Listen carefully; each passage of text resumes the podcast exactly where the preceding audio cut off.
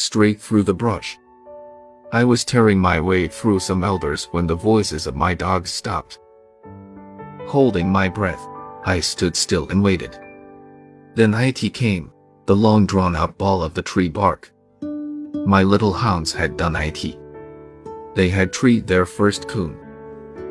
When I came to them and saw what they had done, I was speechless.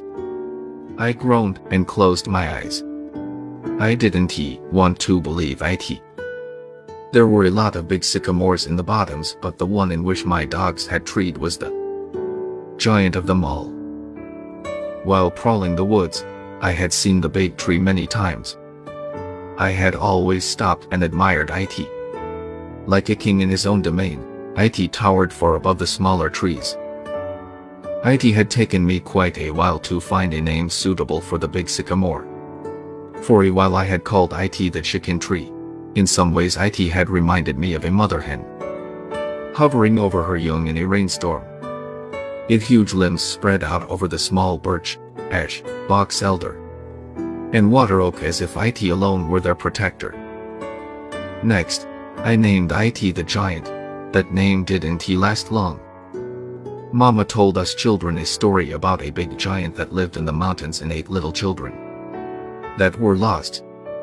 Right away I started looking for another name. One day, while lying in the warm sun staring at its magnificent beauty, I found the perfect name. From that day on, it was called the Big Tree.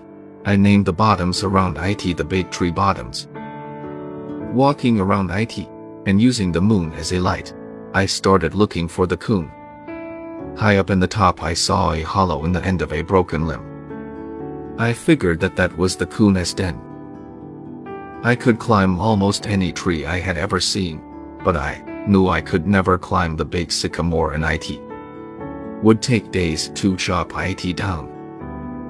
There had been very little hope from the beginning, but on seeing the hollow I gave up.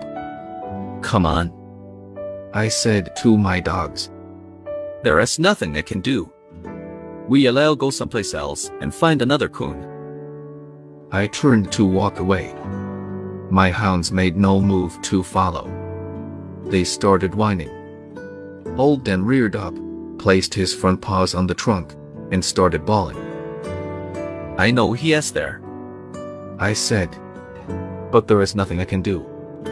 I can't climb it. Why it is 60 feet up to the first limb and it would take me a month to cut it down. Again I turned and started on my way. Little Ann came to me. She reared up and started licking my hands. Swallowing the knot in my throat, I said, I am sorry, little girl. I want him just as badly as you do. But there is no way I can get him. She ran back to the tree and started digging in the soft ground close to the roof. Come on now. I said in a gruff voice. You are both acting silly. You know I'd get the coon for you if I could, but I can tee. With a whip-dog look on her face and with her tail between her legs, Little Ann came over. She wouldn't even look at me. Old Dan walked slowly around behind the tree and hid himself. He peeped around the big trunk and looked at me. The message I read in his friendly eyes tore at my heart. He seemed to be saying, You told us to put one in a tree and you would do the rest. With tears in my eyes, I looked again at the big sycamore. A wave of anger came over me. Gritting my teeth, I said, I don't care how big you are. I am not going to let my dogs down. I told them if they put a coon in a tree I would do the rest and I am going to. I am going to cut you down. I don't care if it takes me a whole year.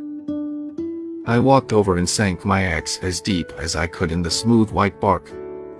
My dogs threw a fit. Little Ann started turning in circles. I could hear her pleased whimpering cry. Old Dan bawled and started gnawing on the big tree's trunk. At first it was easy. My axe was sharp and the chips flew. Two hours later things were different. My arms felt like two dead grapevines.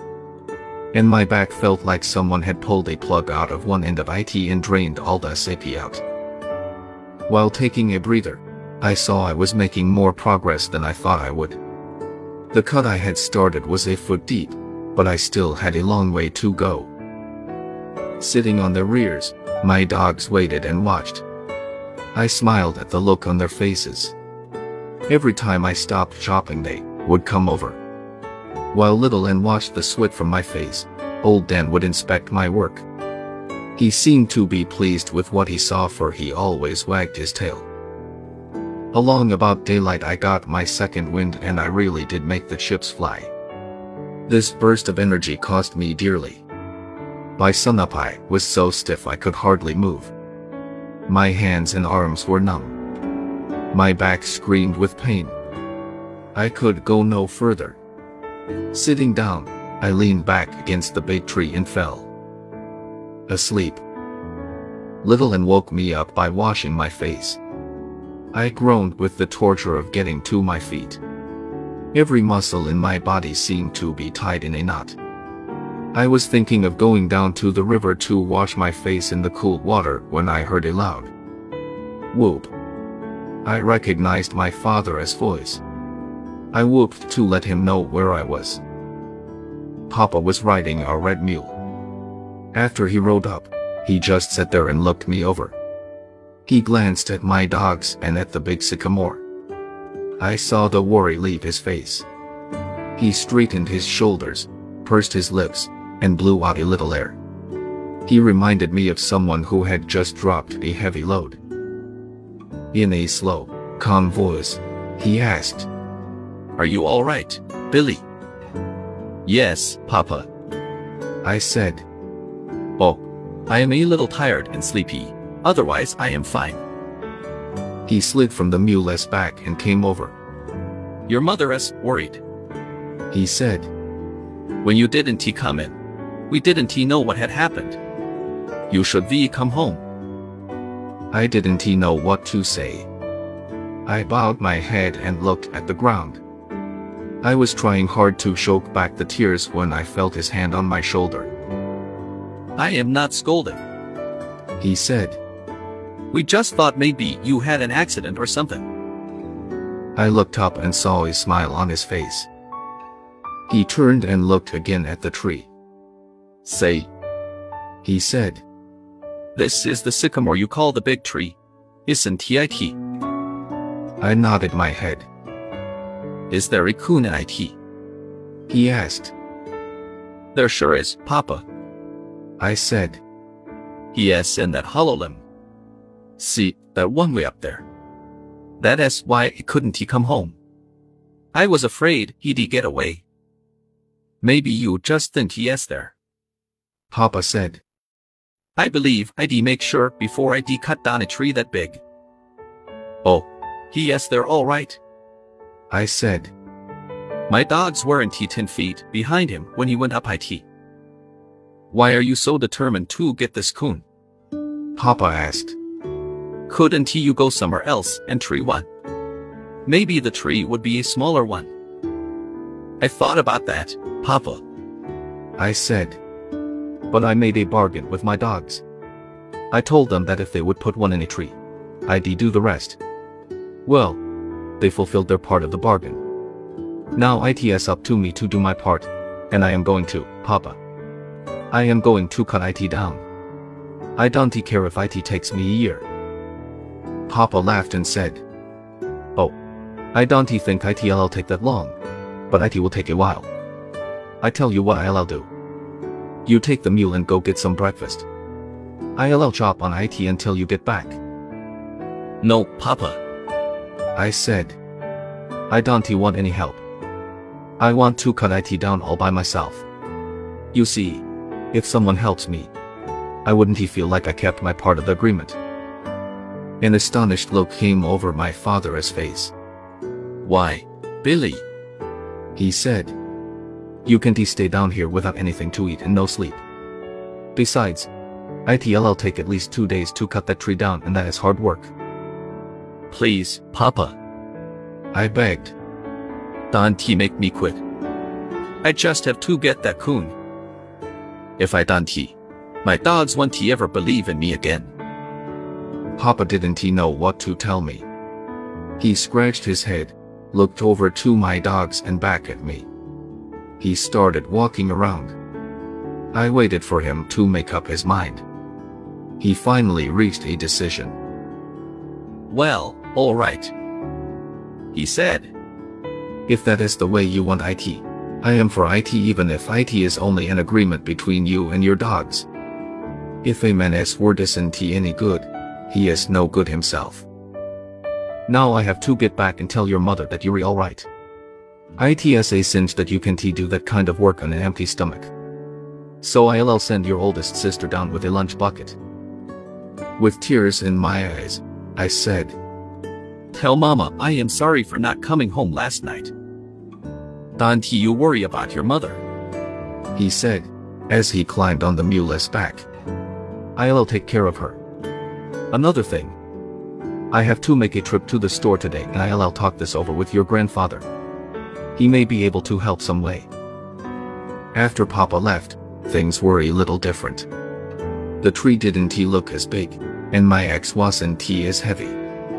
I even managed to sing a little as I chopped away. When my sister came with the lunch bucket, I could have kissed her, but I didn't. She took one look at the big tree and her blue eyes got as big as a guinea's egg. You're crazy. She gasped. Absolutely crazy. Why? ITLL take a month to cut that tree down, and all for an old coon. I was so busy with the fresh side pork, fried eggs, and hot biscuits. I didn't pay much attention to her. After all, she was a girl, and girls don't think like boys do. She raved on. You can't possibly cut it down today. And what are you going to do when it gets dark? I am going to keep right on chopping. I said. I stayed with it last night, didn't I? Well, I'll stay till ITS cut down. I don't care how long IT takes. My sister got upset.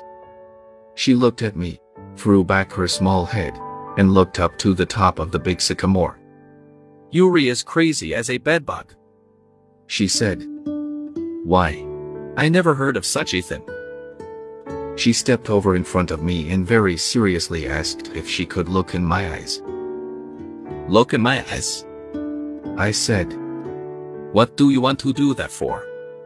I am not sick. Yes, you are, Billy. She said. Very sick. Mama said when old man Johnson went crazy. His eyes turned green. I want to see if yours have. This was too much. If you don't you get out of here. I shouted. You're going to be red instead of green. I mean that. I grabbed up a stick and started toward her. Of course, I wouldn't he have hit her for anything. This scared her and she started for the house. I heard her saying something about an old coon as she disappeared in the underbrush. Down in the bottom of my lunch bucket I found a neat little package of scraps for my dogs. While they were eating I walked down to a spring and filled the bucket with cool water. The food did wonders for me. My strength came back. I spit on my hands and, whistling a coon hunter's tune, I started making the ships fly. The cut grew so big I could have laid down an IT. I moved over to another side and started a new one. Once while I was taking a rest, Old Dan came over to inspect my work. He hopped up in the cut and sniffed around. You had better get out of there. I said. If that tree takes a notion to fall, ITLL mash you flatter than a tadpole's tail. With a no-care look on his friendly face, he gave me a hurry-up signal with a wag of his tail. Little Ann had dug a bed in a pile of dead leaves. She looked as if she were asleep but I knew she wasn't he. Every time I stopped swinging the axe, she would raise her head and look at me.